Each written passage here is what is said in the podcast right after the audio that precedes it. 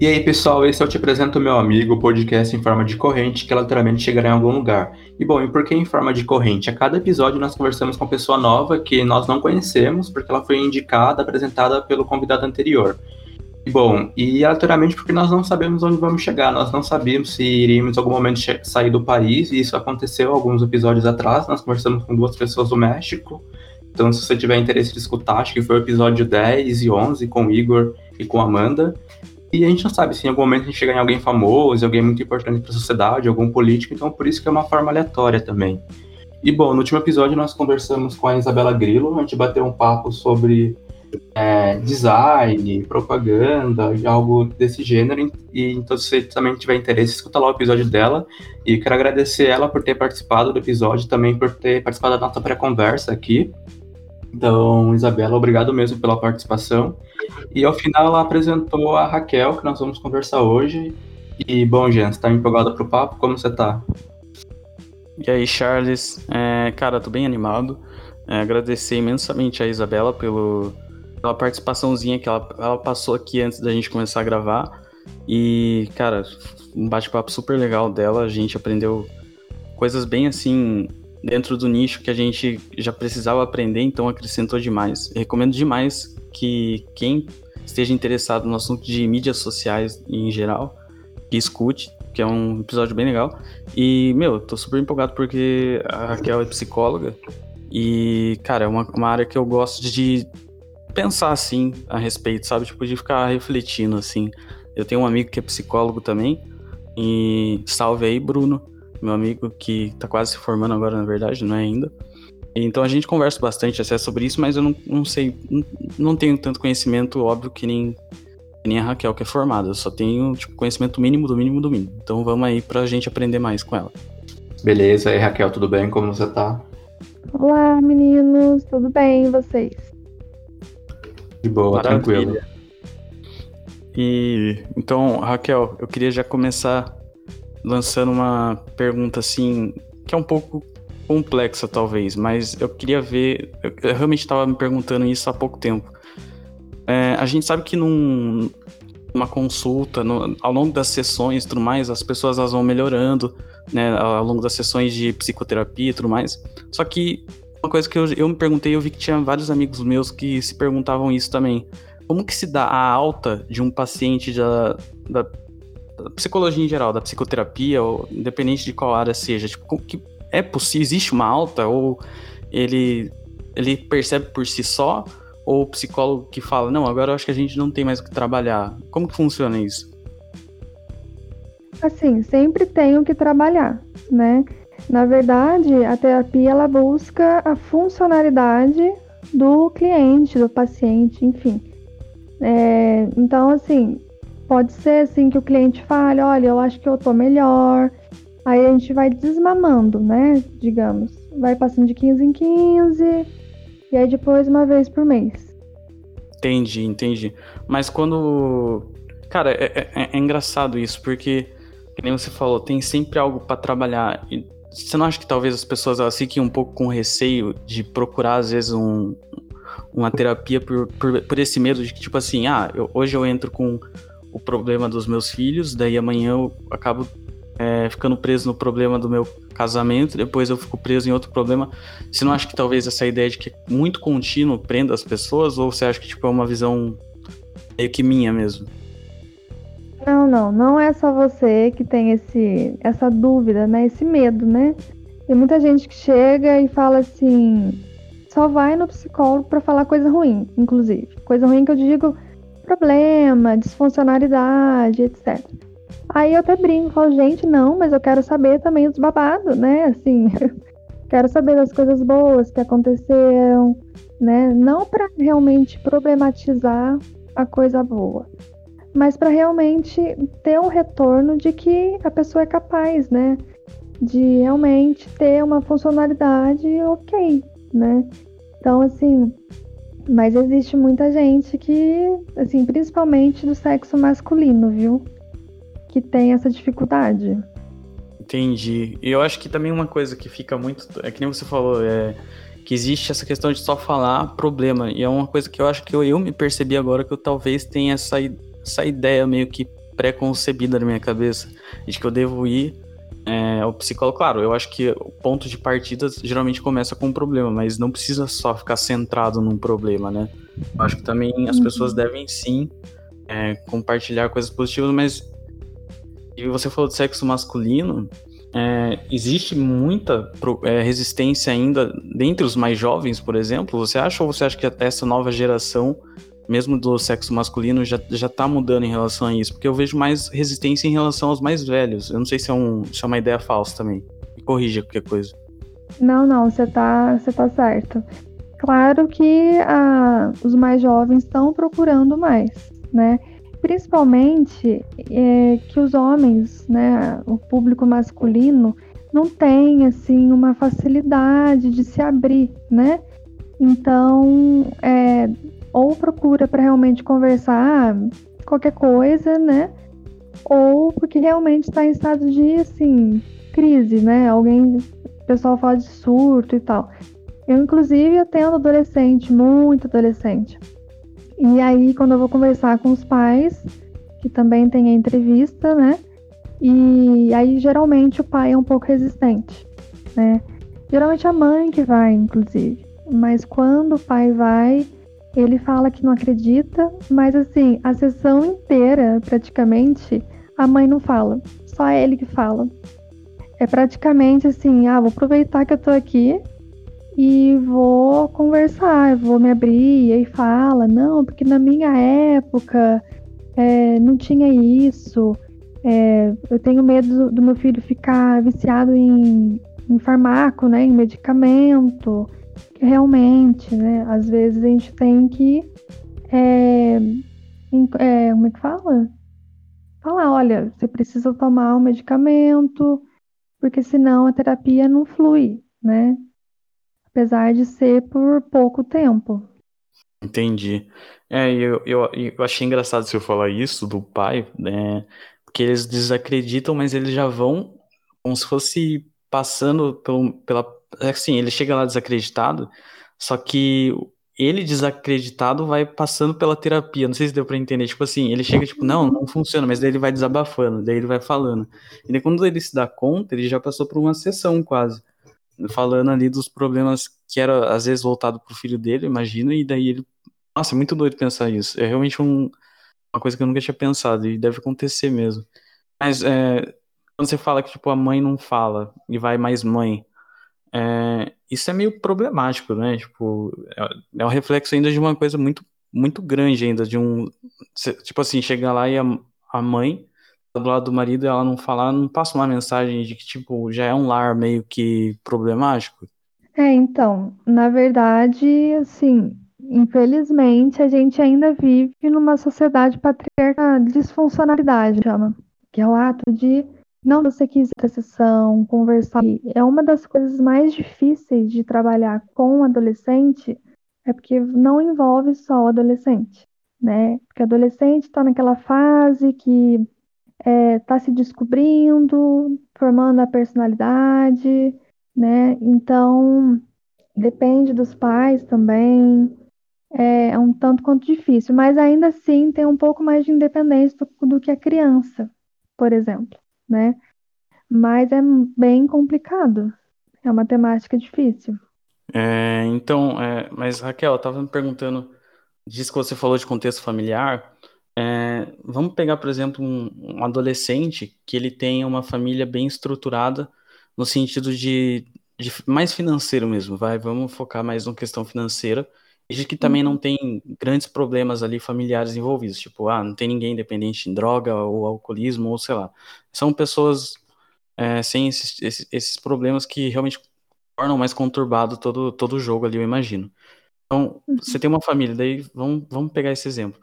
É, qual seria o pior cenário possível para uma família assim, em termos de, sei lá, reprimir demais ou fazer algo demais quanto ao desenvolvimento daquele jovem? Tipo assim, o que, que essa família poderia fazer e persistir ficar é, fazendo poderia, meu, gerar um trauma ou um problema de desenvolvimento muito grande naquele jovem? Tipo, reprimir demais ele de sair, de ter amizade, de namorar uhum. ou o quê, sabe?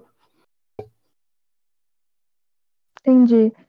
Olha, é, é um tanto quanto difícil ter uma resposta única, né? Que depende muito é, da história de vida do pai, da história de vida da mãe e da, da época que se situa mesmo, né? Então, assim, possivelmente seus pais passaram por repressão, né? Então, eles quiseram dar, talvez para você e a sociedade inteira praticamente está assim agora, dar tudo, né? Dar tudo o que é possível é, para o filho não sofrer o que ele sofreu, né? Então, assim, é um tanto quanto problemático. Vou falar da situação atual, né? Por exemplo, frustração é algo que mais acaba é, sendo queixa, queixa secundária, né? Que eu digo. Queixa secundária é quando a pessoa chega lá com algum problema e aí, dentro daquele problema, a gente descobre que, na verdade, existe uma frustração, né? Por quê? Uhum. Aí vem naquilo que você falou, né? De, assim, dar tudo o que a criança quer. E não, criança, adolescente, eles gritam por limite, querendo ou não. Claro que não precisa ser uma autoridade autoritária, mas existe hierarquias, né? Existem regras e precisam, né, ser seguidas.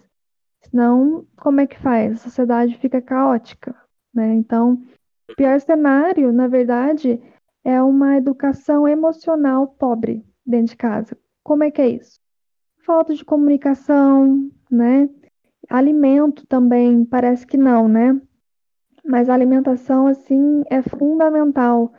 Tanto é que é, as pessoas que moram em rua, situação de rua, ou alguma outra né, vulnerabilidade, elas se alimentam né, de forma inadequada e isso interfere também no processo emocional, né? Desencadeia raiva. Vai falar, gente, se vocês não ficam irritados quando estão com fome, quando estão com sono, né?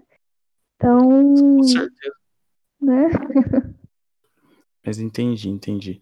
É, Charles, queria falar alguma coisa aí?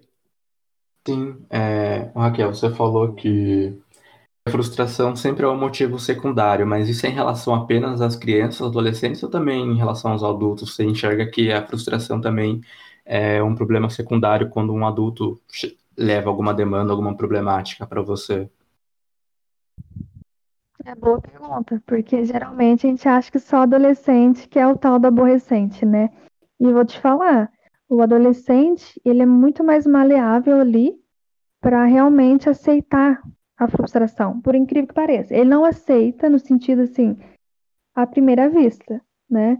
Mas se alguém acolher ele, qualquer ser humano assim, né? Se alguém acolher, entender, mostrar, olha, isso que você está sentindo é isso né, validar os sentimentos. Eu chamo isso de validação. E geralmente isso não acontece em casa. Então, hoje em dia, assim, é, os adultos de hoje foram criados com pouca educação emocional. Não existia muito carinho, né? Assim, não sei se seus pais, avós, vocês conversarem com eles, eles vão falar. Então, assim, a frustração existiu, só que eles encaravam isso como assim, é, digamos, uma fortaleza, assim. Ah, consegui superar. Mas, ao mesmo tempo, eu vejo muitas pessoas que dizem superar frustrações, né? Geralmente meia idade, né? Quando tá chegando ali na velhice, basicamente, é, rígidas, extremamente rígidas, né? E, ou seja, a frustração, ela conseguiu passar mas deixando rastros de outros sentimentos ali, né, como tristeza, decepção e por aí vai.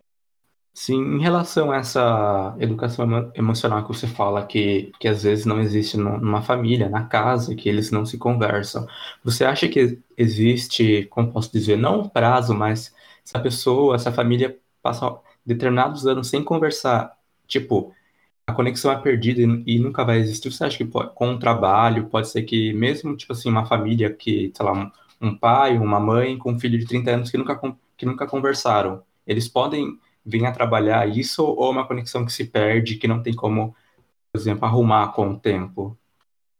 É boa pergunta. Não, então, tem, sempre tem como. É, tem uma frase que eu já ouvi muito: enquanto a vida, a chance, a esperança, alguma coisa assim. Existe sim chance, só que tem que ter esforço de todas as partes, né? E é difícil. Então, assim, é, principalmente em casos assim, quando existe algum sofrimento, né? É, existe também ou a união ou a desunião da família, né? As tais crises. E assim, eu sou voluntária do Viva Vida, não sei se vocês conhecem, mas é uma instituição que é, atende pessoas com câncer, né?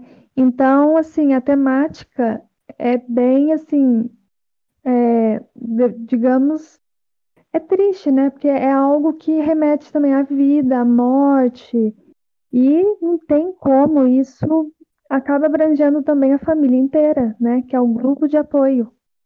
Então, precisa ter aquela união, né? Aí você pergunta para mim, e a família que não tem doença, como é que vai se unir, né? Aí é um pouco difícil, porque infelizmente a gente vai aprendendo só pelo caminho da dor, né? Mas uma hora aprende. Falando sobre isso, você falou de superar, que a pessoa pode superar determinado assunto, determinado acontecimento, mas vai deixando outros rastros de sofrimento, igual você falou, até deixar isso. E às vezes eu me pergunto, quando a pessoa fala, ah, eu superei tal coisa, às uhum. vezes ela superou aquilo ou ela deixou de se importar? Ou a superação pode ser é, percebida como deixar de se importar. Por exemplo, tem alguma coisa que me frustrou, que me fez mal durante muito tempo. Aí não me faz mais mal aquilo. Tipo, eu superei. Mas eu superei ou deixei de me importar aquilo com o tempo, sabe? Tipo, às vezes fica meio confuso isso para mim. Eu não sei se deixar de, de se importar com determinado problema é superar ou são coisas diferentes. Você, você tem alguma opinião sobre isso? Sim, então, exatamente. Que bom que você tem esse, esse nível de percepção, que é o que acontece, né? Então, vou dar exemplos de clínica mesmo, né? É, um dos primeiros atendimentos depois que eu formei, assim, basicamente. É, a pessoa chegou, crise de ansiedade, e ela não queria fazer a sessão, não queria fazer terapia, mas o trabalho exigiu que ela fizesse. E aí, toda a sessão, a pessoa falava: Não, mas eu superei a tal questão que fez a procurar o, a terapia, né? Superei, superei. Então, eu fazia algo para realmente, né, mostrar para a pessoa, para que ela enxergasse por ela mesma que aquilo não foi superação, né? Foi apenas colocar embaixo do tapete, fingir que tá tudo bem, né? E por isso muitas vezes, né, a pessoa não quer ir em terapia, porque ah, tá bom assim, tá quietinho, é, já tá tudo certo, mas não tá, né? Então, outro exemplo, a pessoa termina um relacionamento e, nossa, o que mais vejo é, ai, superei. Tem várias músicas, inclusive, né? Sertanejo, principalmente. Desculpa, gente, mas eu não gosto de sertanejo.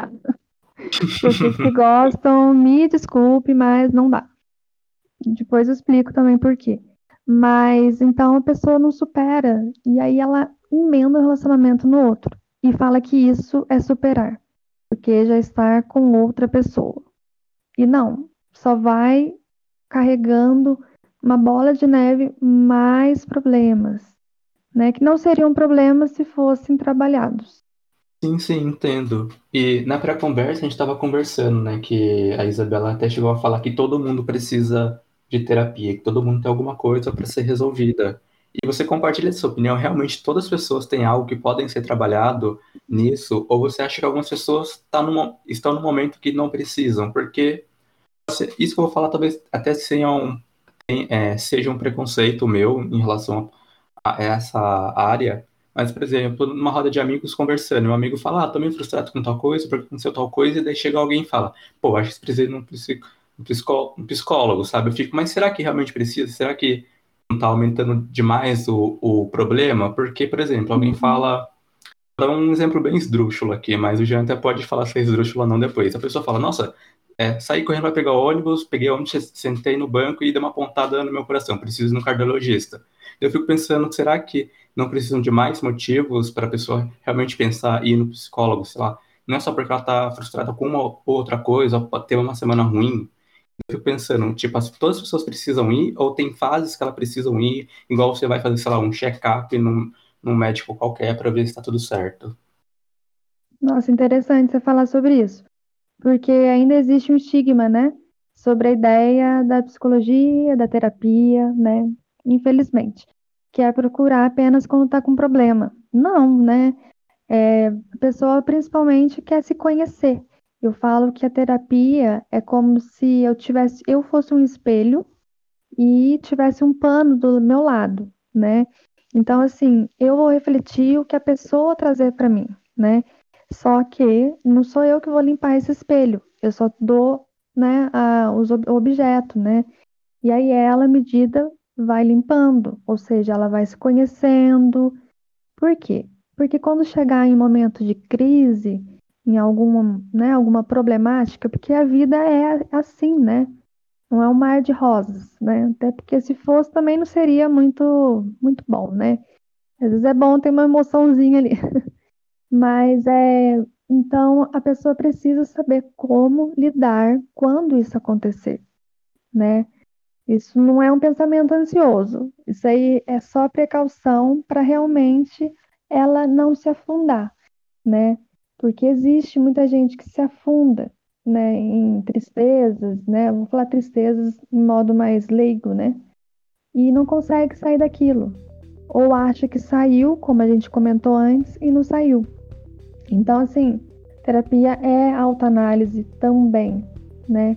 Então, ela, a pessoa vai se conhecendo, né? E, e à medida vai descobrindo algumas coisas, porque a gente tem a parte da, né, do consciente, do inconsciente, apesar da, da minha área, da minha abordagem, não pegar tanto a parte do inconsciente em si, né? É, a gente existe sim a parte de você é, não saber tudo de você, simplesmente porque tem uma defesa muito grande na gente. Então, simplesmente você não sabe por que, que você tem tais defeitos, entre aspas, né? Que são só particularidades. Então, aí eu volto e pergunto para você: você se sente realizado hoje em dia? Ah, nossa, não sei. Acho que é difícil. Hoje eu diria que. Eu acho que não. Realizado, acho que não. Talvez num processo. Talvez eu tenha que atingir alguns objetivos que eu tenho em mente para me sentir realizado. Mas atualmente eu diria que não. Então, exatamente. Então, assim, é, você vai descobrindo na terapia também se todas as coisas que você quer para você, você realmente quer, né? é, a, minha, a minha abordagem vê bastante a autorrealização. Por isso que eu fiz essa pergunta para você. Então, por que, que as pessoas precisam da terapia? Para realmente buscar um caminho que a torne melhor, que faça atitudes mais assertivas. Né? Quando eu falo assertivas, é de acordo com o que ela pensa e do, né, de acordo com o que ela sente. Né? Conseguir diferenciar ela e o outro que a gente está num mundo totalmente influenciável, a gente influencia e é influenciado, né? Tá aí é o Instagram, Facebook, que mostra isso. E às vezes a gente se perde. Então, a terapia é um momento que não tem julgamento, que são 50 minutos que você tá lá para falar e se ouvir. Então, assim, não é só um ato de é você achar um problema. Tipo, é um ato de cuidado mesmo. Cara, muito legal isso que tu falou, Raquel. Mas daí, você falando disso, me leva uma pergunta. É, por exemplo, nas minhas aulas de psiquiatria, é, a gente tinha muita psiquiatria, inclusive, era até muito criticado isso. Era muito, muita disciplina de psiquiatria. E parecia que faltava tipo, experiência prática, e é uma crítica, mas beleza. Daí chegava o professor lá e ele falava: ah, hoje a gente vai é, estudar transtorno de ansiedade, hoje a gente vai estudar transtorno de é, bipolar, transtorno de, sabe, vários transtornos. E daí o que ficava no fundo, assim, eu ficava me perguntando, porque ele chegava lá e ele falava assim: ó, a pessoa ansiosa, ela vai ter tais. Os critérios diagnósticos são esses, os critérios maiores, critérios menores. Daí ele chegava para bipolaridade, critérios maiores, critérios menores, e daí ele passava por um, arsenal de, de doenças, né? E daí, no fim das uhum. contas, a impressão que dava é que assim, ah, mas se eu pegar e ponderar todos os pontos de todas as doenças, quem que é a pessoa normal, sabe? Tipo, no fim das contas. É, uhum. eu, eu, tinha muita vontade de perguntar pra ele, tá, professor, mas que, é, será que você não teria que dar uma aula sobre o que, que é uma pessoa normal dentro da psiquiatria, sabe? Porque senão dá uma impressão de que é muito fácil você se encaixar em algum uhum. daqueles grupos de doenças. Daí eu fico me perguntando, pô, será que todo mundo encaixa em alguma coisa? Ou existem pessoas normais mesmo, assim, tipo, que, tá, tem problemas que possam, é, que podem ser tratados com. Problemas pontuais que podem ser tratados com é, terapia, mas que não são ali um, um, um quadro, sabe? Tipo, um, não é uma pessoa ansiosa, não é uma pessoa depressiva, não é uma pessoa bipolar, ou sei lá, borderline, assim por diante. Então, não sei se você vai saber dizer, tipo, nem precisa também, né? A gente já comentou sobre isso, mas o que seria uma pessoa normal aos olhos da psicologia? Nossa, outra pergunta legal também de você fazer. É, então, aí que tá, né? De normal, só de longe mesmo. Todo mundo tem só de longe. É, mas brincadeiras à parte, é, a normalidade, na verdade, é o que? A pessoa conseguir lidar, né? Com os seus problemas de forma que ela não afunde, né? Dando leigamente explicando, né? Mas é o que? Ela sabe lidar com o que ela sente, com o que ela pensa. Assim, traços a gente vai ter, todo mundo. E uma crítica, talvez, né? Agora tá mudando um pouco. É, mas a parte médica vê bastante a parte física, que realmente é necessário, né? A parte biológica. Mas ainda existe sim uma falta de humanidade, né? De buscar o humano dentro da medicina, né?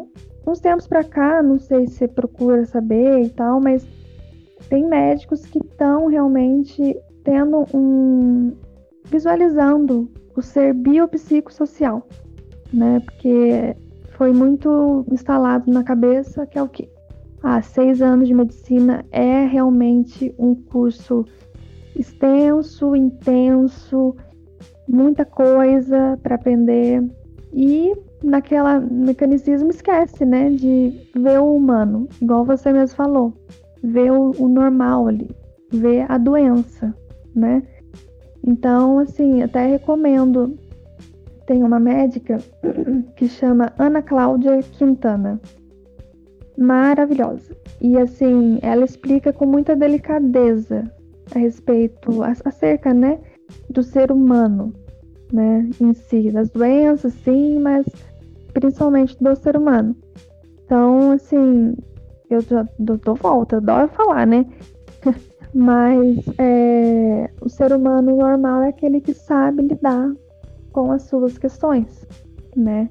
Você vai ter traços de alguma coisa, eu vou ter traços também. O que pode desencadear, por exemplo, né? talvez essa pergunta surja. É, algum surto, qualquer coisa assim que fuja, é algum acontecimento marcante.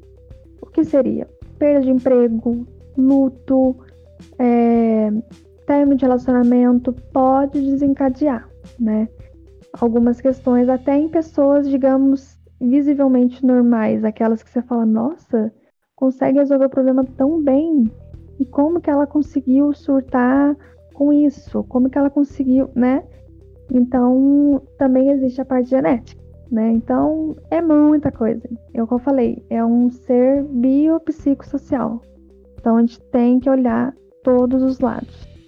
Cara, muito boa a resposta. E queria falar que, se, tipo assim, a minha pergunta eu imagino que tenha sido muito complexa. Se você precisar falar por uma hora que seja, só vai, entendeu? Sem problema. Mas isso que você falou da medicina, é, eu concordo bastante. Eu acho que quando, quanto mais velho, né, vamos dizer assim, mais idoso o professor, ele tem mais. É, ele é mais fechado a outras abordagens fora da medicina, né? É muita medicação e é, dá o diagnóstico e pronto.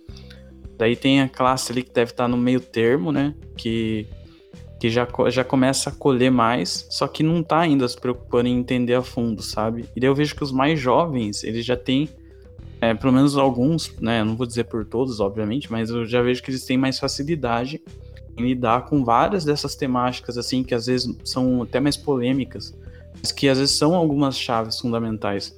Mas que nem eu falei desse professor, cara, ele é excelente, assim, tipo, se eu tivesse com um problema psiquiátrico, meu sonho seria que ele me tratasse. E ele acolhe, é, ele, ele, qual que é o, o, jeito dele de lidar? Ele, cara, ele vai dar o diagnóstico preciso ali, perfeito, e ele fala, não, tem que ter abordagem de psicoterapia, é, psicoterapia junto e tudo mais.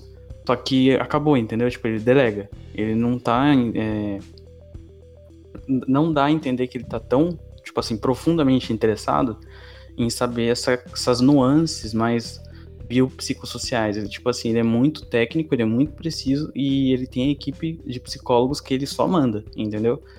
É, uhum. Eu acho que deve funcionar em boa parte, só que eu concordo com a crítica, sabe? Eu acho que deveria realmente ser mais elaborado esse, essa lado, esse lado da humanização mesmo, de olhar por outros ângulos, não só pelo mecanicismo. E isso uhum. que você estava uhum. falando é muito, muito legal, cara, muito legal mesmo. Sempre me perguntei isso e agora você falou, meu, perfeito, assim, esclareceu muito. E eu queria até falar de outro tema, é, que a gente estava falando de superação, e eu acho que é um tema muito complexo, muito complexo mesmo. E você estava falando de, de relacionamento e superação. Então já vamos tocar na ferida já. É, uhum. Quando a gente termina um relacionamento, o que você falaria para uma pessoa que é o melhor jeito dela superar? Eu já vi, eu já vi essa discussão milhares de vezes. E eu já vi várias respostas diferentes. Por exemplo, eu já vi a teoria de que você emendar um relacionamento pode ser positiva. Eu já vi a teoria de que se você der um tempo é, para você, para si mesmo, para se recompor, também é algo que pode ser positivo. É, eu já vi a teoria de que talvez você deva só curtir a vida com seus amigos para relaxar um pouco, esquecer isso também. Já vi a teoria que você tem que procurar e focar na, na, no atendimento psicológico e tudo mais. Eu já vi de tudo, entendeu? Então, o que, que você diria, assim, tipo, em linhas gerais? Entendi. Olha, vou falar do meu particular, né? Eu, Raquel, eu sou adepta para mim é, ter um tempo, né? Porque quando você convive com alguém, você acaba pegando particularidades do outro, né? E, e, é muito complicado, porque às vezes o relacionamento dura anos, né? Então, conheço amigos que chegam e terminam um relacionamento de oito anos. Tem gente que termina de um mês. Aí, o tempo, na verdade, não importa. A intensidade ela é muito mais importante, né? É, mas emendar, você acaba não elaborando. Eu vejo assim, não consegue elaborar, né? E acaba transferindo para outro relacionamento, talvez, coisas que você poderia trabalhar com você mesmo, né? Então, assim, é, existe na sociedade agora, assim, aquilo de ter que ter alguém, não, você não tem que ter alguém, né? Você tem que ter você. Você fala, nossa, que discursinho mais assim de alta ajuda. Mas é, é clichê, mas é verdade, porque senão acaba criando laços dependentes. E isso não é nada bom. Né? A gente volta à teoria do apego. Não sei se chegou a ter tal, mas você ficar dependente de alguém, a dependência emocional. Né? Então, assim, eu, Raquel, fora do contexto terapêutico, porque eu não posso falar o que né, o cliente vai fazer, mas é, contexto de amigos, etc., ao meu ver, é mais saudável realmente superar você tendo a sua vida, vendo o que você gosta, o que o outro gosta, porque nessa de você se relacionar, você acaba é, querendo agradar o outro, Claro, você ama, você gosta do outro, você quer ver o outro bem, né? Então, fazer um agradinho não tem nada demais. Só que nisso, você acaba perdendo sua identidade. Muitas vezes. Às vezes não. E aí cria-se esse laço de dependência. Por isso que tem tanta gente que tem recaído com ex. E tem que eu também falo, meu Deus do céu, gente. Mas é então aí cria um laço que, na verdade, vira um nó, né? Entendi. É que, cara, eu acho isso, esse assunto eu acho muito legal, tipo, de discutir assim. É, mas só que eu nunca discuti com alguém que, que tenha já uma visão um pouco mais elaborada disso, que às vezes trabalha com isso num consultório, que lida com pessoas que às vezes passam por isso e tudo mais. E, e é engraçado porque assim, eu já vi vários desses cenários, entendeu? Uhum. E eu consigo ver que vários deles já deram certo. E daí fica, fica aquela coisa, será que é uma coisa muito também pessoal da, da pessoa? Por exemplo, é, eu acho que faz todo sentido, tipo, e eu tendo a concordar contigo na teoria de que você tem que dar um, realmente um espaço para si mesmo, para você realmente não criar esse, essa dependência, essas coisas todas. Só que eu também já conheci vários casais que, tipo, sei lá, o, vamos, vamos pegar a garota e o cara. Daí o cara foi lá e terminou com ela, ele tava sendo escroto, e a garota, tipo, não, não tinha muito ali é, culpa pelo término. Ela às vezes estava num relacionamento abusivo, entende? E daí uhum. o cara termina com ela, e daí ela acha alguém que, tipo, em seguida ali, que realmente é, contemple, não, não contemple, mas que realmente acrescente a ela e tudo mais. E daí ela vai lá e se envolve e dá certo. E daí, esse uhum. era um dilema que eu ficava muito, tipo assim, pensando, cara, será, meu? Eu, eu, eu, eu sou bem cético com isso, mas eu já vi exemplos práticos. Então eu fico, cara, é, não consigo contestar a, a, o fato, sabe? Então, uhum. não sei, cara, será que a pessoa que tá num relacionamento abusivo, muitas vezes, e ela sai desse relacionamento abusivo, tem, duas daí, tem dois lados daí, talvez. Tem um lado de que talvez ela se sinta mais fragilizada e procure alguém, que nem você falou nessa teoria do apego, do apego. Mas talvez também tenha um lado de que, tipo, pô, ela é uma pessoa legal e às vezes ela encontra alguém que também é legal por acaso. Então uhum. fica, nesse, fica nessa dúvida. Não sei, o que, que você acha disso, do relacionamento abusivo também? É, esse é um tema um tanto quanto difícil, aí entra naquilo da dependência que eu falei. E assim, é muito relativo, sim. Existe, cada um existe um tempo necessário. Então, assim, tem gente que em uma semana consegue, né? Se resolver e encontrar alguém legal. A questão é realmente é, a maturidade, né? A pessoa tem maturidade, porque é, relacionamentos consigo já exige maturidade, agora imagina com outro, né? E aí entra aqui o da maturidade, da responsabilidade afetiva, né? Então, é um tanto complicado. Então, tem gente que supera, que consegue melhorar viajando. E às vezes na terapia a pessoa consegue entender isso, né, também. Ou até sozinha.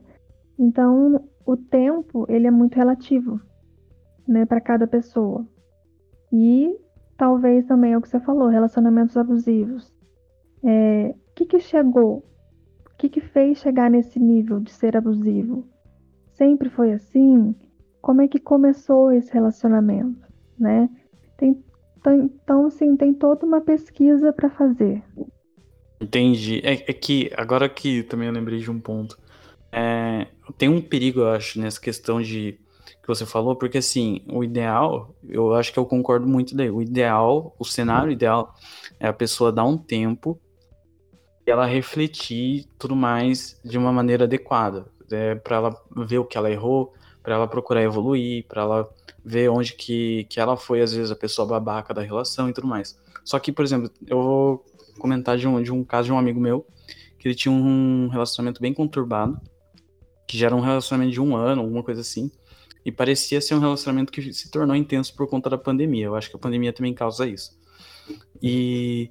Só que daí quando ele terminou, ele ficou bastante nessa, nessa coisa de tipo, não, vou dar um tempo e tal. Só que eu acho que quando a pessoa não tem um suporte adequado, tipo assim, o certo seria ele dar um tempo procurando uma ajuda, uma, uma ajuda de uma, uma terapeuta, fazendo uma atividade física e tudo mais. Só que daí ele deu esse tempo em casa na pandemia, com a mente vazia. Daí eu acho que entrou num outro lado da, da história, entendeu? Ele tava, tipo, remoendo, ruminando ali. Um, de, de maneira assim, cara, tava desgastando totalmente com ele. Daí eu. E ele que era bem resistente a procurar terapia, uma hora ele acabou se rendendo, porque, tipo, de tanto que ele já uhum. tava preso, parado naquilo e remoendo, e remoendo, remoendo, ele procurou terapia. Daí a terapia, inclusive, ajudou um monte ele. Tipo, ele eu, ele contando para mim, eu me surpreendi. Mas eu acho que tem esse outro lado, né? Tipo, eu acho que tem que falar para as pessoas que, se for para dar esse tempo, eu acho que tem que dar um tempo fazendo algo que não só dar o tempo, tipo, que nem numa situação de pandemia, ficar em casa, existindo, é, mente vazia e refletindo, é. porque senão vai ficar voltando aquilo. Não sei se você concorda. Com certeza, assim, é, tem gente que fala assim, ah, o tempo resolve tudo. Não. O que resolve é o que, que você faz com o tempo. Então, assim, a pandemia ela deu uma, uma fragilizada ainda mais na parte de relacionamentos. Em clínica tem muita queixa, muita gente chegando em términos, realmente, né, nessa pandemia. Porque viu, né, bateu de frente com algo talvez que não era aquilo que ela queria no relacionamento, ou com ela mesma, não estava muito bem. E quando a gente se relaciona, querendo ou não, o problema é do outro, mas também é nosso, né? Então, chega uma hora que o casal adoece, né? E é, esse tempo ele é necessário. Inclusive, é até interessante você falar esse tempo, né? Porque existe muita discussão disso também. Tem gente que chega e fala: Ah, então, você acha que eu termino? Você acha que eu dou um tempo? Não sei se vocês já ouviram, estiveram nessa dessa dúvida, né? Algum amigo chegou em vocês e tal. Mas como é que vocês lidam também, né? Porque é difícil. Como é que você vai lidar com alguém falar, olha, quero um tempo? E aí? Entendi. Cara, é muito complexo esse assunto. Muito complexo mesmo. Mas eu queria até fazer uma pergunta que, já que você falou da pandemia, que eu acho que é muito. É, tipo assim, ela encaixa bastante com o que tu disse até. É, você acha que a pandemia, para muitos casais, foi um, uma salvação ou foi o problema? Porque assim, é, eu imagino que para muitos casais, a pandemia, tipo, aproximou demais, né? Ficou às vezes 24/7 juntos. É, beleza. Só que eu acho que antes, talvez para muitos deles havia um equilíbrio que, tipo assim, vamos supor, o, a, a, o pai levava a criança na escola, a mãe ia para para não sei fazer alguma coisa, daí o pai fazia aquilo, cada um tinha uma rotina e aquilo se tornava um equilíbrio ideal para todo mundo, entende? Uhum. E daí quando passou a ter um isolamento, você só fica os dois ali é, lidando um com o outro, e daí a questão que fica tipo assim, cara, é, o problema tá tipo assim, aquela, aquelas duas pessoas sempre talvez era um problema, aquelas duas pessoas elas só estavam ali meio que alienadas diante da rotina e tudo mais Tipo assim, a rotina fazia elas esquecerem que, ela, que elas não, não eram para ser, entende? Ou se. Uhum. Ou se, tipo assim, a, a pandemia que realmente é o problema. E talvez eu acho que tem os dois casos daí, as duas situações, entende? É, então. Na verdade, a pandemia, ela, ela gera problema em casais que, na verdade, eles sozinhos, não o casal, o indivíduo, né? A mulher sozinha e o homem sozinho não estão muito bem resolvidos. Ou ambos, porque eu acredito muito que quando um relacionamento não dá certo, não existe erro só de um lado, existe dos dois lados. Então, por exemplo, é uma pessoa chega e, igual você falou, ah, a pessoa vai lá e é babaca, né? Mas e aí? E o outro? Vai permitir que ela seja babaca? Né? Até que ponto? Né? Isso é o gostar, isso é o amor, né? É, eu até vi uma frase hoje que fala assim: é, você tem que se relacionar com alguém que te ame da mesma proporção que você se ama, né?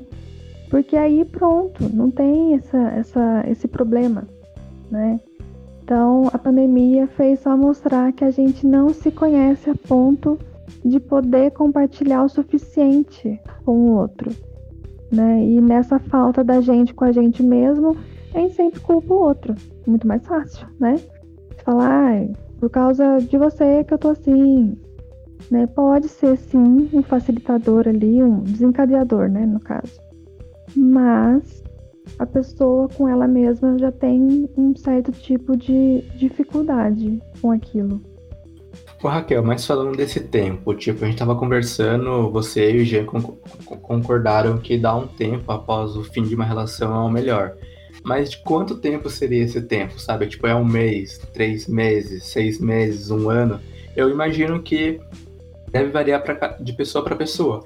Mas eu imagino, se para alguém esse tempo após um término seja de um mês é, e para outra pessoa é de um ano, e a pessoa depois de um mês emenda um relacionamento, isso seria, ela deu realmente um tempo ou ela já emendou um relacionamento, sabe?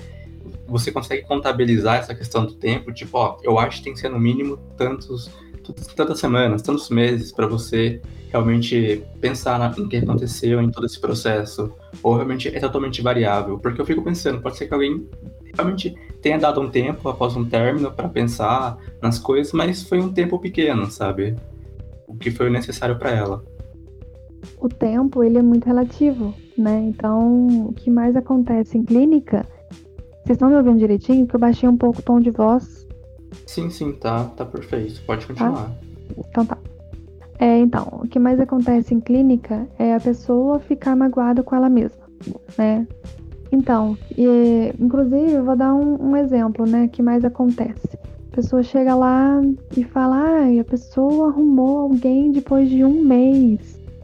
Que absurdo, que falta de respeito, de responsabilidade afetiva e etc. Olha, isso é muito relativo, né? É, a pessoa conseguiu se refazer do jeito dela e você não tem mais essa conexão com ela, então não tem porquê, né? É, se importar, se ligar tanto. Claro que tem todo um histórico, você, você viveu um tempo com a pessoa, e claro, isso importa sim, né? Mas a pessoa fica magoada com ela mesma, né? Do tanto que ela se entregou e não teve retorno, né? Então, por isso que o tempo é relativo, porque tem gente que se entrega mais, tem gente que se entrega menos, tem gente que fala, não, tudo bem, é, vamos terminar por aqui e acabou. Então é muito relativo, depende de, do histórico de vida da pessoa, de como ela encara é, perdas, porque relacionamento, términos, é uma perda, né? Então tem todo um processo de luto ali envolvendo, né? Sim, sim, exato. Eu também penso nisso, porque, é, por exemplo, para alguém, um mês de, desse tempo é muito, quer dizer, pouco, e para outra pessoa pode ser o suficiente. A pessoa vai achar que ela não tirou um tempo, e na verdade, sim, né? Eu fico pensando muito nisso. É, tinha uma pergunta que eu tinha separado antes da gente começar a gravar, já que você acabou abordando bastante, que é a questão de você se conhecer, tipo, você conhecer a si mesmo. E isso para mim sempre foi tipo, algo muito abstrato, de verdade. Sempre que eu tô com meus amigos conversando, a gente entra nesse assunto de terapia, sempre alguém fala isso, ah, que, que a chave é você se conhecer para lidar melhor com você mesmo, com a vida e tudo mais. E eu sempre achei isso muito abstrato, como eu disse, porque eu não sei exatamente o que seria se conhecer. É você saber dos seus gostos, das suas vontades, sabe?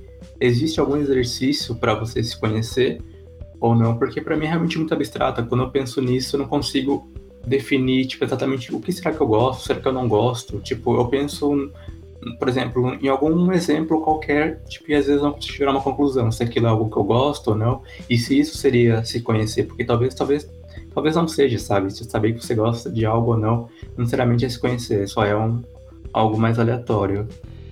Sim, boa pergunta. É, então, na verdade, se conhecer, ele abrange muita coisa, né?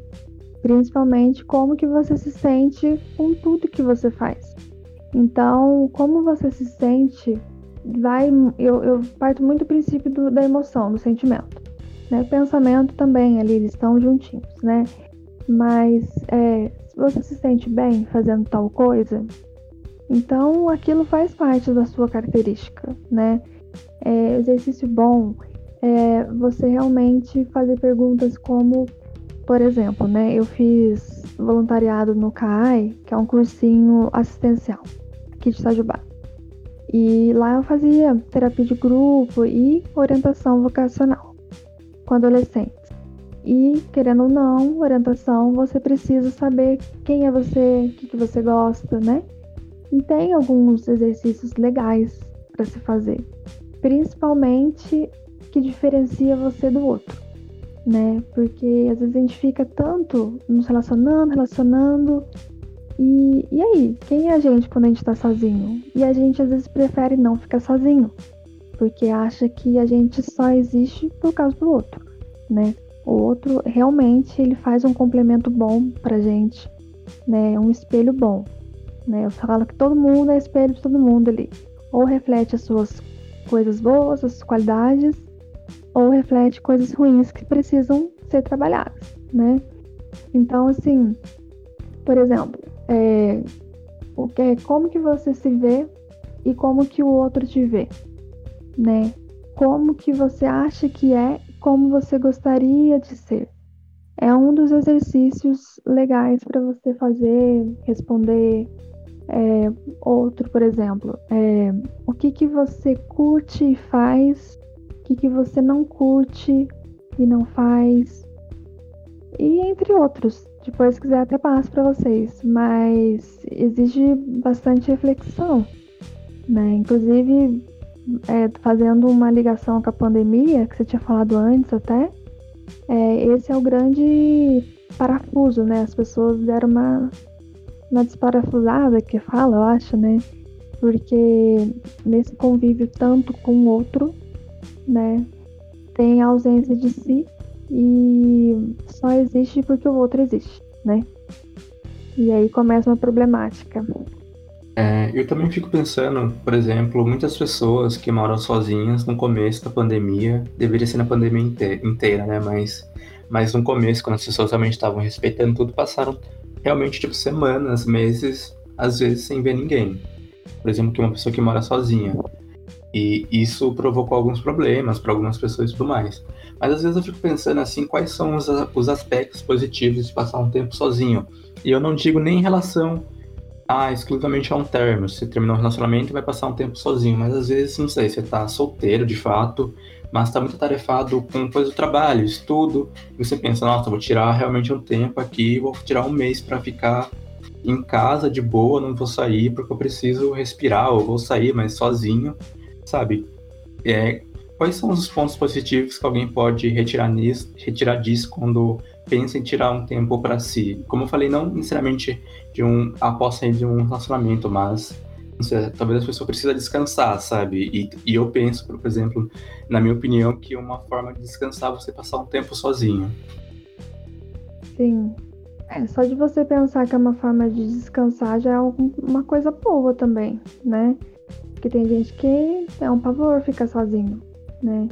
Então, o tempo sozinho é bom, sim, para você refletir é, o que, que você quer da sua vida também, né? Como que você tá do jeito que você gostaria. Então, assim, existe bastante reflexão. Que querendo ou não, quando a gente tá sozinho, a gente se vê na companhia da gente mesmo. E aí, a gente tá sendo uma boa companhia pra gente, né? Que pensamentos que são esses? Porque tem gente que fica sozinha e fala: Olha, Raquel, não tem como eu ficar sozinho, eu fico deprimida, eu fico cansada porque eu penso demais, eu preciso estar sempre é, em movimento, sempre realizando as coisas. E assim, o tempo de você ficar sozinho vai variar do tempo que você precisa, do tempo que você aguenta, né? Lembrando que, querendo ou não, uma hora ou outra, é, às vezes a, a, vida fala, olha, você vai ficar doente. Por quê? Porque você precisa tirar um tempo para o quê? Descansar. Né? Então, quando a gente chega no na, na, na parte de, nossa, eu preciso parar para descansar e conseguir ter esse discernimento, é ótimo, no sentido de, bom, parei a tempo de ter uma exaustão, né?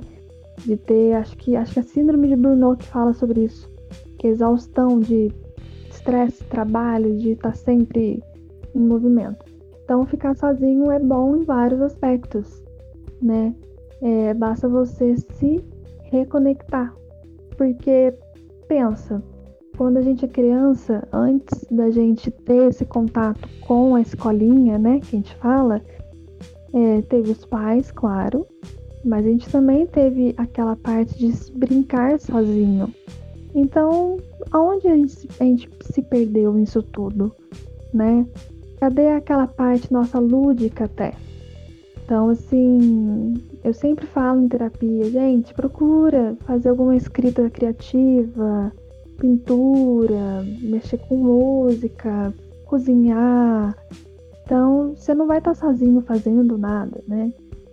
É o que eu falei já em alguma resposta. Não é o tempo que você vai ficar sozinho. É o que você vai fazer nesse tempo. Como é que você vai utilizar esse tempo a seu favor, né? Então, você falou da síndrome de Burnout, né? Que e eu vi que um dos profissionais que mais sofrem com isso são os professores. E eu vou acabar sendo é, você professor. Então, eu sempre fico pensando nisso de provavelmente eu terei que ter muito tempo de descanso no futuro, porque como os professores são as pessoas que mais sofrem com isso, eu imagino que precisa de um tempo maior de descanso por essa pressão toda ou essa rotina desgastante que acaba tendo. E, mas enfim, eu queria te fazer uma pergunta, Raquel, que você falou que você segue a linha da psicologia que é humanista. Eu queria que você explicasse melhor para a gente, para quem está ouvindo, qual é essa linha e se também se tem alguma ligação com os sonhos, porque eu, eu sei, eu já ouvi falar pelo menos, me corrija se estiver errado, que tem alguma linha da psicologia que tem alguma ligação com sonhos, que leva muito em conta isso. Ou se são linhas diferentes, ou eu não sei se é a mesma no caso. É, primeiramente, respondendo a, a pergunta da, da minha abordagem, né? Minha abordagem, ela é, abrange a parte da tendência à realização, né? Até cheguei a dar uma palhinha sobre isso, né? Então, assim, a terapia basicamente é acolher, proporcionar um ambiente que acolha, né, o cliente, né? Eu falo cliente não sei se vocês têm alguma dúvida sobre isso. Se tiver, vocês me falam. É, para ele realmente alcançar o melhor. Né? Então, realmente ver o que, que é melhor para ele. Aí, assim, abrange o Maslow, não sei se já ouviram falar, daquela pirâmide. Das necessidades básicas, é essa? Eu não isso, sei se estou confundindo. Isso. Ah, sim. Uhum, Começa sim. por aí. Então, assim, a, o autor começou com Maslow, mas depois foi o Carl Rogers, que é o que eu gosto muito, né? E basicamente isso. Então tem algumas coisas, como aceitação incondicional da pessoa ser congruente, assertiva. Então a gente vai trabalhando tudo isso, principalmente a questão da é, individualidade dela, né? E em relação aos sonhos que você comentou, é uma área muito boa. É, um, que é que ele chama? É o Jung, basicamente. É que eu esqueço o primeiro nome dele.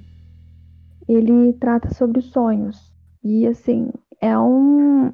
Eu também tenho um certo crush, né? tenho uma certa simpatia ali pelo Jung. Porque ele vê bastante a, a parte dos símbolos, né? Simbolismo, mais até do que Freud, né? O Freud, ele pegou bastante a parte do inconsciente, sim. Inclusive o Jung, ele veio do Freud, da teoria psicanalítica, mas depois ele teve uma quebra. O Freud, ele via muita questão do... Ai, eu esqueci o nome do termo. Mas é um termo que Jung falou, não, peraí, dá para você acessar o, a, o consciente, inconsciente, na forma do sonho né? E, e assim, eu acho fantástico, mas eu acho um tanto quanto complicado, assim. Cara, é... isso dos sonhos eu acho que eu fico muito intrigado. É porque assim, também entra numa pergunta que, que eu ficava me fazendo sobre a psicologia, que é um, é uma dúvida que eu tenho, mas, tipo assim, eu acho que é, um, é uma dúvida meio abstrata também. Mas, assim, é, até que ponto vai o misticismo contra a, a realidade, tipo assim, a realidade, a lógica, sabe? Por exemplo, se alguém chega para você e a pessoa fala que acredita demais em numerologia, ou tarô, ou horóscopo, tipo, até que ponto você deve tipo, sustentar isso, entende? Até que ponto isso é, é, é, é saudável, entende? Eu, eu sempre me pergunto isso, e também entra na questão dos sonhos, entende? Tem gente que sonha e já acha que é uma premonição, já acha que tipo, vai ficar milionário, ou que vai morrer alguém da família, assim por diante. Sim. É, é a tal muleta, né? Eu chamo isso de muleta. Porque realmente, assim, eu acredito que tudo que existe nessa área de autoconhecimento, ele é justamente para te proporcionar coisas boas. Não te proporcionar uma dependência, e sim uma autonomia. Né? Então são ferramentas que existem para você se conhecer, né? E não ficar apoiado, calcado somente naquilo. Eu adoro o negócio de signo, signo, tarô, eu adoro. E, inclusive o tarô, o Jung trabalha bastante por causa do simbolismo, do, da imagem. Eu comecei a ler, só que confesso que eu não terminei, porque eu vou começando a ler outras coisas e tal.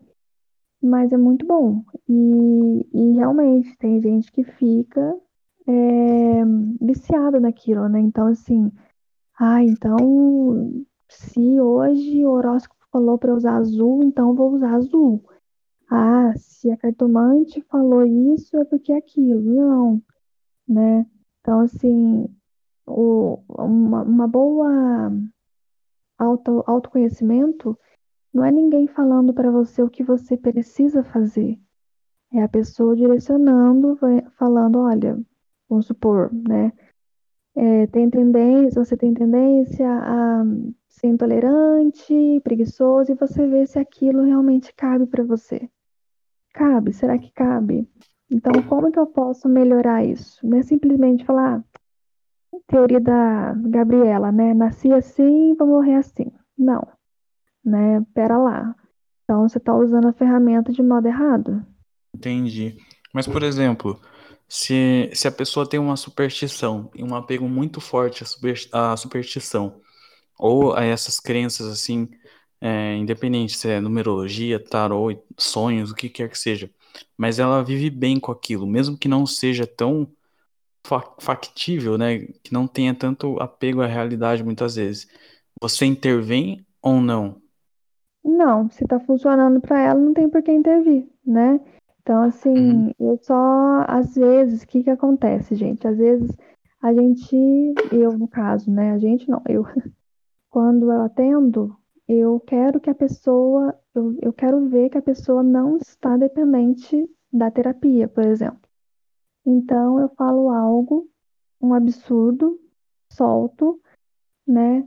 Como forma para ver se realmente ela vai falar, não, você está errada.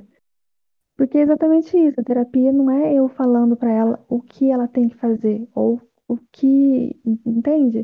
É mais o que eu mostrando para ela, intervindo coisas que ela já me fala que não estão bem. Então, o que acontece? A pessoa chega e fala, olha, é, sei lá, eu tô, tô indo é, na numerologia, whatever, né? Qualquer coisa que seja. E eu tô ansiosa para que isso aconteça logo, porque, poxa, sabe, eu mereço. Não, realmente, merece, merece tudo de bom. Mas essa ansiedade, vamos trabalhar nela, né? Porque a ansiedade, ela é uma preocupação com aquilo que não aconteceu, que existe só na imaginação da pessoa né? Talvez baseada em, em acontecimentos passados, né? Famosos traumas ali. E, mas não aconteceu. Então é muito perigoso é, o uso dessas ferramentas, né? Então hipnose também muita gente fala é, tem que ser muito bem trabalhado, né? E não necessariamente a pessoa vê que está fazendo mal ou vê que está fazendo bem.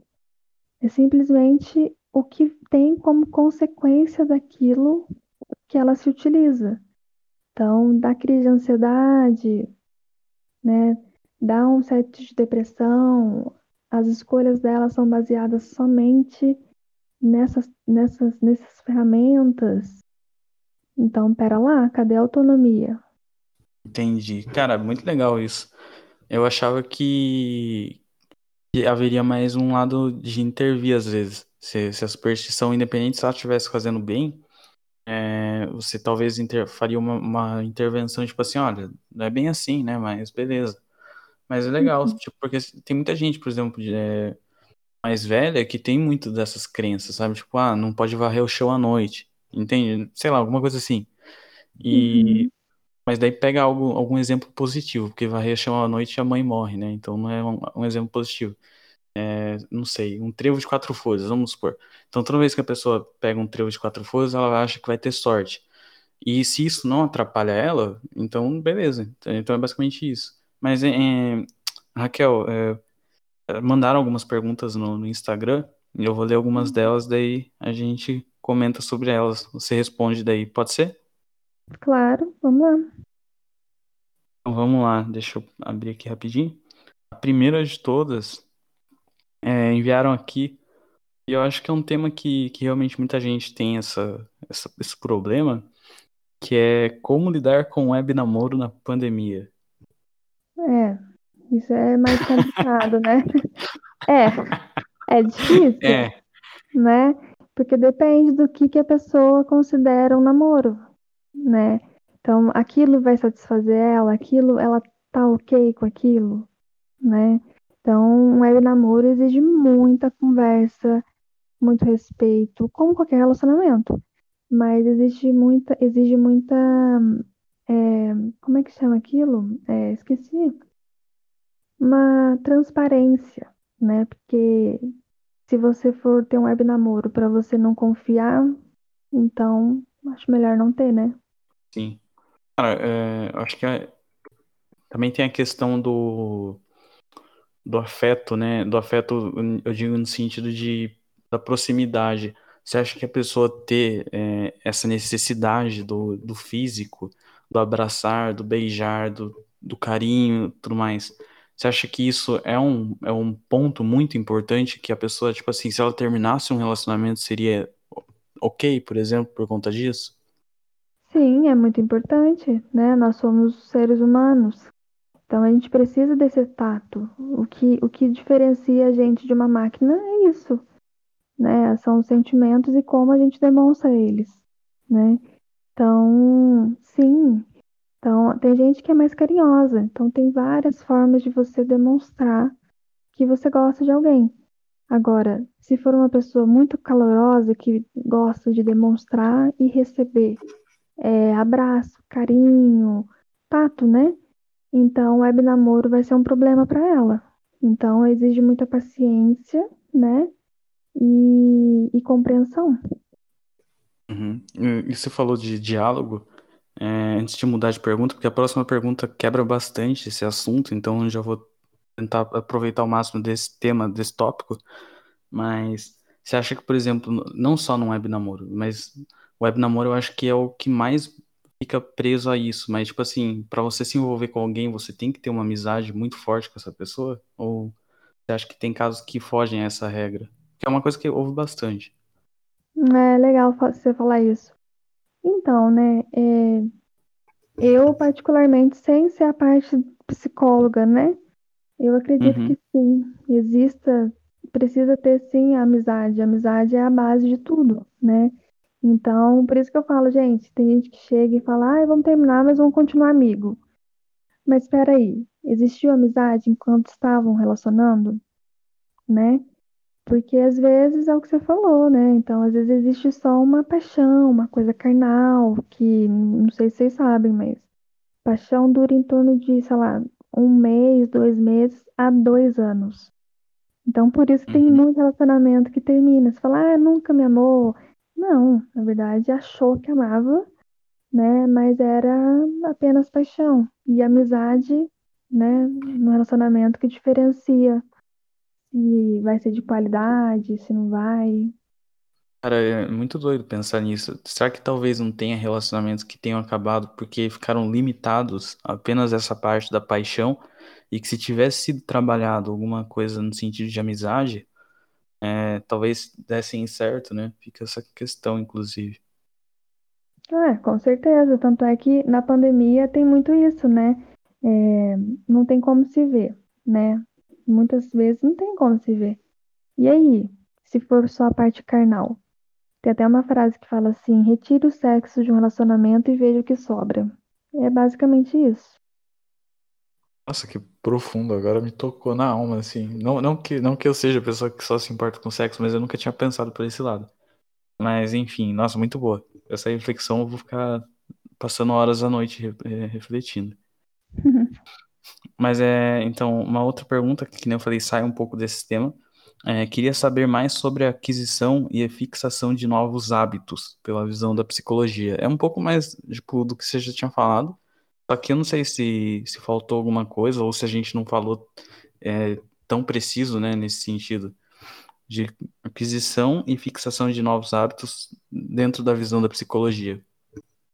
É, então, a, essa parte é mais para a área né, comportamental, mas assim, é, a fixação é realmente a repetição da, daquilo, né? Então, se você não está disposto, não tem como, tudo exige um esforço. Então, um esforço, às vezes um acompanhamento mesmo, né? Se a pessoa tiver é, com depressão, porque muitas vezes é, a criação de hábitos vem muito da parte de a pessoa não conseguir reagir para a vida ali, né? Uhum. Não conseguir realmente persistir. Mas por quê? Será que a alimentação dela tá ok? Será que. É, é, como é que fala? Se a alimentação tá ok, se ela tá precisando de alguma substância, né? É, tá soltando as substâncias corretas no organismo, serotonina e etc. Né? Uhum. Então, e também realmente uma rotina. Para você criar um hábito, querendo ou não, é necessária rotina, porque o organismo ele precisa se acostumar com aquilo, além da mente, né? Então, para criar um hábito é necessário realmente você cuidar do biológico. Né? Entende que acha, ah, não, é só mental. Não. Uhum. Nossa, muito legal. É, inclusive, fica até a pergunta também. É, tem hábitos que a pessoa não vai conseguir de jeito nenhum. Por exemplo, eu, eu vejo que um, um, problema que deve cair, esbarrar muito nisso é a obesidade. Daí vendem uma fórmula sempre muito pronta para a pessoa sair daquele, daquela obesidade, né? Para conseguir fazer uma, uma redução de peso. Só que muita gente não vai gostar de academia, por exemplo, entende? Daí a pessoa se esforça, se esforça, se esforça, ela não gosta. Qual que é o ponto que que você pega e fala assim, meu, eu acho que é melhor você tentar outra coisa, sabe? Tipo, ao invés de academia, é, às vezes você ia gostar de fazer ciclismo, fazer natação, entende? Então, tipo, tem hábitos que a pessoa não consegue, tipo, que ela não vai gostar de jeito nenhum, ou qualquer hábito talvez possa ser incorporado? Depende do esforço da pessoa. Então, se for algo que ela não gosta, claro que vai ser muito mais difícil ela incorporar aquilo, né? mas precisa do esforço, basicamente, e do querer, né? Assim, olha, eu gosto daquilo, então vou procurar fazer aquilo, né? Não existe uma receita pronta, então mesma coisa de falar para uma pessoa que não tem perna, falar, ai, vai correr, não tem como, né? A pessoa não, não vai ter aquela coisa porque ela não tem as pernas para realmente, né? Não tem aquela ferramenta para poder fazer o uso dela. Então, se a pessoa não gosta, não tem por que ela fazer. Então, por que, que ela está querendo fazer aquilo que não agrada? E Charles, faça mais as próximas aí pra gente. Sim, sim, nós temos mais duas perguntas que mandaram lá no Instagram. Acho que eu vou falar as duas para você e você responde diretamente as duas, que tem até uma conexão, acho. Que bom, a pergunta, a primeira é: a pandemia fez com que mais pessoas entendessem a necessidade de um psicólogo. E a segunda é: qual a maior dificuldade de trabalhar como psicóloga e do que você se orgulha mais na profissão? Uhum. Tá, peraí que é, pergunta de novo a primeira que eu Não, a, a, primeira é: a pandemia fez com que mais pessoas entendessem a necessidade de, de um psicólogo, ah. de ir a um psicólogo. Com certeza, né? Então, assim, é, na verdade, eu, eu, espero chegar um dia que a pessoa veja que não, não existe uma necessidade dela aí, uma necessidade urgente, não necessária, é, necessariamente uma crise precisa chegar para a pessoa procurar. Né? Uma hora a sociedade vai conscientizar, mas antes tarde do que nunca, claro. Mas ajudou? Ajudou sim. A única problemática é realmente a questão, né, que acho que a gente até comentou, né, no bate-papo antes, que é realmente ir no presencial, né? Às vezes a pessoa pegou Covid alguém da família, então não pode ir. Aí terapia online fica um pouco complicado por causa de internet, porque tem muita gente na casa. E aí o psicólogo fica impossibilitado de poder fazer o trabalho dele, né? E a pessoa prejudicada também, que afinal é alguém que realmente queria estar no processo, né? Em relação à minha profissão, a pergunta era o quê? Esqueci. A pergunta é qual a maior dificuldade de trabalhar como psicóloga e do que mais você se orgulha na profissão? Vou começar pelo, pelo que eu orgulho, né? É, eu entrei na psicologia com várias influências, principalmente de filme que eu via. E para você ter noção, cheguei até aí no orientação vocacional, né? Porque eu queria ter certeza que era aquilo que eu queria. Então, assim, depois eu fui descobrindo que eu gosto, que eu mais gosto, me orgulho da profissão é o acolhimento. Você acolher a pessoa, você saber da história de vida dela e o mais incrível de todo é o que? É você descobrir como que a pessoa consegue sair de tais situações. Então, assim, cada ser tem um jeito único de realmente lidar com as questões. Por isso que não existe uma fórmula secreta, né? Existe a sua fórmula secreta. E no falar você se ouve e consegue descobrir.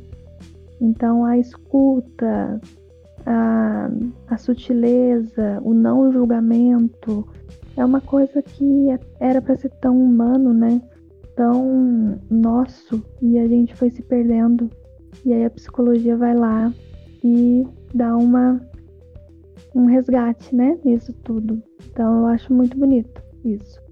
E a dificuldade é realmente é, o outro enxergar, né, que ele precisa de ajuda, que existe fragilidades ali nele.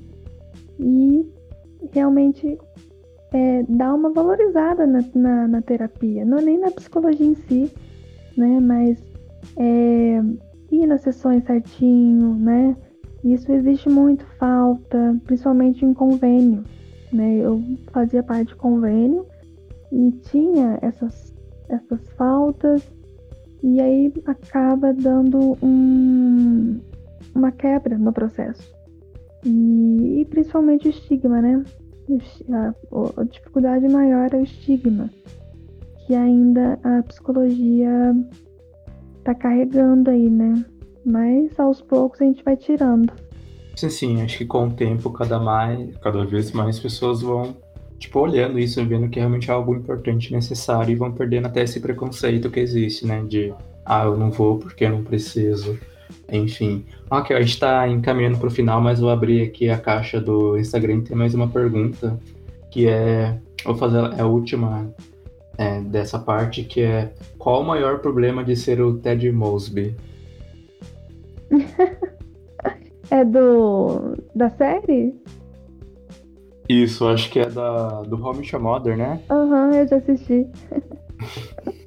ah, eu gosto. Então, é... Mas aí depende muito, né? Porque não seria um problema. Qual, qual o problema que a pessoa tá querendo dizer? Né? Eu acredito que seja no termo de relacionamento, né? É, eu também pensei nisso. É, eu também pensei toda. nisso. É, então, a temática toda dele é procurar um relacionamento, né? Alguém para construir algo. E eu não vejo problema nenhum, né?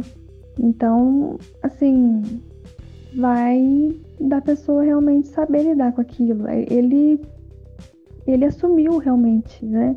Que queria algo, que queria alguém, que queria um relacionamento. Tem nada demais nisso. Só que a gente vive num mundo que, infelizmente, atualmente, né, principalmente, é, você é bobo por você querer construir algo com alguém, né? Construir de fato. Que negócio de, ai, levei o golpe, cuidado com o golpe. Gente, por favor, a gente, né, nós somos seres que nos relacionamos. E a gente gosta disso. Por que, que a gente vai enganar? Claro, tem gente que não gosta, respeito. Mas o que, que tem o outro gostar? O que, que tem o outro ter? O tal do amor romântico, né? Que existe vários tipos de amor. Não tem problema nenhum, né? Então, a única questão não é com o Ted, ele sabe o que ele quer, né? Ele tem um objetivo na vida, né? E é diferente de, de outros. E aí, aí se com diferente, não sabe como fazer, né? Uhum. É, mas é, Isa, eu vi, eu vi o chat da Isa, eu confundi com... Meu Deus, viajei. Corta isso. É, Raquel, é, mas eu acho que a pessoa também, ela, eu, eu senti que talvez a pessoa ela esperasse alguma coisa tipo no, naquele sentido da teoria do apego também, você não acha? Ah, sim, da dependência, de, de sentir que tá Sim. dependendo de alguém. Uhum. E daí, É. daí fi- fica também a dúvida, né? Até que ponto isso é certo ou errado também. né? Sim, porque se for pensar em termos de sociedade, é, nossos avós ali, eles, né, eles se relacionaram muito cedo. Então, minha avó, por exemplo, minha avó paterna, ela, o maior sonho da vida dela era casar. E casou e tá tudo bem. Por que que naquela época era tão ok isso e agora não é ok, né? Então, Uhum. assim, é só um cuidado naquilo da- do apego, né? Realmente para ver se realmente a pessoa tá gostando da outra ou se simplesmente quer alguém que goste dela. Tem uma diferença, né? Você querer um relacionamento para que alguém esteja ali para realmente gostar de você ou ter uma troca sincera. É, é uma, é uma, é um questionamento importante, mas é, ele não vai contra o Ted Mosby, se a gente fosse ver, ele não vai contra tudo que, tipo, meio que a gente discutiu hoje. Ele não dá o tempo, ele é muito apegado, só que ele é muito determinado também. Daí eu não sei se isso seria um atenuante, entende?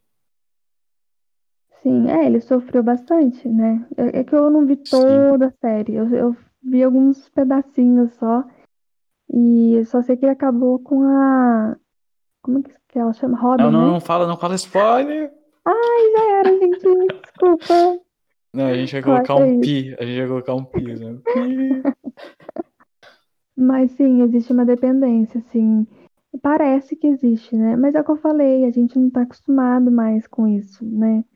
De realmente alguém é, ter relacionamentos e, e lidar com eles ali. Assim, na série mostra que visivelmente ele gostava de uma pessoa, né, específica. E É. aparentemente parece que ele só foi realmente tampando o buraco, né? Dá essa sensação. E seria um Sim. problema é, o relacionamento só se a pessoa visualizar no relacionamento a solução de todos os problemas, né? E não é. Tipo, como se um próximo relacionamento fosse ser o, o relacionamento que preenchesse tudo que ela precisa, isso? Isso, isso já não é legal, né? Porque aí se tira o relacionamento. Pensa numa casa. Você coloca o relacionamento da sua casa no pilar, e se tirar esse pilar? Entendi, entendi. É, é muito, muito, muito boa essa, essa analogia com a casa. Muito boa mesmo, nossa. Vou- hoje vai ser um dia que eu vou ficar refletindo sobre a vida. Mas, é, Raquel, já estamos chegando no fim já, já durou bastante a nossa conversa. E ali, antes de a gente acabar, que, que eu ia te perguntar é um filme e um livro que, que você admire, assim, absurdamente. Nossa, tá, filme vai ser mais difícil. Ou série também, Vai. você que sabe. Nossa, eu gosto muito de mistério, de suspense. Então, principalmente psicológico, que envolva, vamos supor, Na Companhia do Medo, é um filme antigo da Halle, é, Halle Berry, acho que é uma coisa assim que ela chama. Que se passa no hospital psiquiátrico, o marido dela, ela é a Nossa. Não sei se você lembra. se- Eu, eu, nossa, desenterrou agora, hein? Passava no SBT de madrugada. Aham. E tem um mais recente que chama The Sinner, que é uma, uma jovem, a Jéssica Biel, que faz, inclusive. Ela uhum. mata um cara na praia, do nada, e aí um detetive passa pelo processo ali de parte psicológica também, do porquê. Então, assim, eu uhum. gosto de séries geralmente que, que fala, não que justifique a atitude, mas explica, olha, pessoa chegou em tal ponto porque aconteceu isso, isso, isso. Né? E livro é, da Ana Cláudia Quintana, é, A Morte é um Dia que Vale a Pena Viver, que é excelente. Vale. Nome bonito. Ela me... fala sobre cuidados paliativos, principalmente também, mas sobre a gente trocar a empatia pela compaixão. Né? Não vou dar spoiler, leiam. Interessante. Nossa, achei o título já bem assim é, envolvente, sabe? Já deu vontade de, tipo, pô, o que que é isso? Quero saber mais. Então, e onde você se vê daqui 10 anos? Onde que a Raquel, com 38 anos, estará? É, essa pergunta é profunda, essa pergunta é psicológica, você sabe, né? Você viu só? Tô fazendo análise aqui sem, sem uma carteirinha, uma carteirinha, uma, uma credencial para fazer. ai, ai. Mas então, é, olha, eu me vejo, porque agora eu tô entrando na, na área de cuidados paliativos, sobre morte, luto. Então, me vejo trabalhando com isso, seja em hospitais, né? Por exemplo, a parte lá do Hospital de Barretos. É algo que eu, pelo menos, tenho uma vontade ali de, de conhecer. Então, me imagino uhum. trabalhando, sendo uma especialista mesmo em luto, em perdas. Cara, é, esse tema é muito legal. Nossa, muito legal. É uma pena que a gente não tenha conseguido explorá-lo nessa conversa, porque dá pra, tipo assim, ir muito a fundo nele. É um tema que eu acho bem legal também, dessa questão do. Principalmente do, do cuidado paliativo, né? Tem, um, tem toda uma.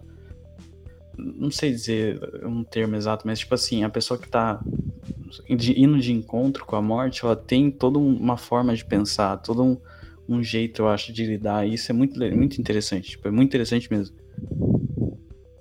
Ela já tá ciente, Sim. né? Sim, mas assim, eu tô aberta a qualquer coisa né? Se precisarem, quiserem, a gente pode conversar de novo, né? Sim, a gente marca mais pra frente, daí uma, um, um episódio extra. E sem dúvida, nossa, cara, é, é uma área que, tipo, tanto essa de cuidado paliativo como até a, pró a própria psicologia humanista, pelo que você falou, tem muita coisa legal a ser explorada e que a gente, infelizmente, em duas, acho que vai chegar talvez perto de duas horas, a gente não consegue, né? É bem triste. Mas numa próxima, sem dúvida, tipo, você é mais que bem-vinda vir aqui hum, conversar com a gente. Porque foi uma conversa super legal, super legal mesmo. Que nem eu falei, eu não vou dormir cedo hoje porque eu vou ter que ficar pensando. É, porque, queira ou não, muitas das, das coisas que a gente fala esbarra na gente. A gente falou aqui, esbarra na gente. Em mim, pelo uhum. menos, eu digo, né? Então é bem legal. E diz aí quem que é a sua. aquela pessoa que você acha que é incrível e que merece. Merece não, nossa, como se a gente fosse uma realeza, né? Não, é. ah, nossa, agora bons, até me mas Não, mas vocês são bons, sim, para perguntar, para conversar. Eu gostei bastante também. Cara, obrigado mesmo, mas é, ignorem aí quem tá ouvindo merece estar aqui.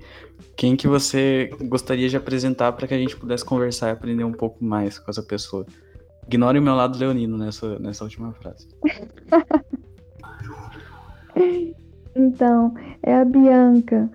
Bianca Almeida. Ela é arquiteta, feminista, mãe. Então tem bastante conteúdo legal aí. Legal, legal. Cara, é... a gente a gente queria muito já, já teve uma, uma, uma convidada passada que infelizmente acabou não dando certo de conversar com ela é, por motivos pessoais dela, mas que seria também uma pauta parecida com essa, muito parecida porque era arquiteto também, e também era bastante ligado ao movimento feminista, e a gente queria bastante, que por motivos pessoais ela acabou tendo que desmarcar e tudo mais, preferiu não gravar. E, meu, a gente, tipo, eu quero. Nossa, sou muito aberto a tipo, todo, essa, toda, essa discussão toda. Então, meu, vai ser fascinante, assim. Juro. Ainda mais que. E você falou que ela é mãe já, né? Sim, é, sim. Tem muita coisa para compartilhar também por esse lado. Então, meu, é, será mais que bem-vinda. Quer falar alguma coisa aí, Charles? Sim, sim, Raquel, quero te agradecer por ter participado desse episódio, por ter já feito a pré-conversa, mas a gravação está faz algumas horas aqui. Então, obrigado pela disposição, por ter participado. E obrigado também por indicar, para apresentar a sua amiga, a Bianca, que a gente vai conversar no próximo episódio, que eu estou bem animado também, porque acho que não conversou com ninguém que, que, fosse mãe ou pai até, até então, né, gente? Então vai ser uma conversa bem diferente, realmente estava pensando por esse lado. Mas enfim, Raquel, obrigado mesmo pela participação. Ah, eu que agradeço, meninos. Prazer conhecer vocês. E eu tô aberta, né? Não só aqui, mas também no WhatsApp, enfim, para qualquer dúvida que vocês tenham, né? Que vocês tiverem. Cara, obrigado. Obrigado. É, agradecer então, Raquel. Nossa, tipo, sua participação aqui foi fenomenal, extraordinária, fantástica. Vai faltar adjetivos foi uma conversa hum. muito legal mesmo, uma conversa muito leve e descontraída. E, meu, sério, não sei como agradecer. Então, amei mesmo a conversa e tô bem ansioso para falar com a Bianca Almeida. Então, vamos que vamos para mais um episódio aí, para mais uma futura gravação. É isso, obrigado mesmo, Raquel. Ah, pera, pera, deixa suas é. redes sociais. Ah, Raquel. é, quase, olha, quase. Ih, peraí. É, qual? Rede social particular ou profissional? O que você quiser. é. Ah, tá. Sinta-se à vontade. Ai, gente, porque eu sou meio leiga. Pera aí que eu nem lembro mais. eu vou... Tranquilo. É, já, já passa tudo que tiver. Se tiver algum site para marcar consulta também, já passa. Se quiser, tá. Ó, oh, quer ver? Ah, eu até esqueci de falar do Modern Family, que eu tô começando a assistir, é muito bom. já, assistiu, já assistiu This Is Us? Nossa, é muito boa também. Não, mas minha mãe assistiu e chorou horrores. Aí eu fico, Nossa, é muito boa. É, eu falo que essa série foi uma terapia para mim, juro. É muito boa. Não, não que eu esteja menosprezando o trabalho, mas é muito boa, muito boa mesmo. Não, imagina, tem realmente coisas que nos tocam profundamente, né? Sim, é... nossa, muito boa. Ó, é Start Psique, que é a minha rede social profissional. Isso tanto ah, no okay. Instagram quanto no, no Facebook. Uhum, tudo bem. E se quiser, tem mais alguma que você queira passar ou só essa e tá tranquilo? Não, é só essa aí, caso alguém queira conversar, uma conversa, não necessariamente marcar sessão, qualquer dúvida, é só né, mandar direct, tem no celular lá também. E uhum. estarei aberta. Beleza, a gente vai deixar linkado então. Isso, perfeito então. É, meu, novamente, muito obrigado. E então vamos para mais uma aí, com a Bianca na próxima. Bora. E falou aí, pessoal. Uhum. Falou, tchau, tchau, tchau. gente. Boa noite. Boa noite.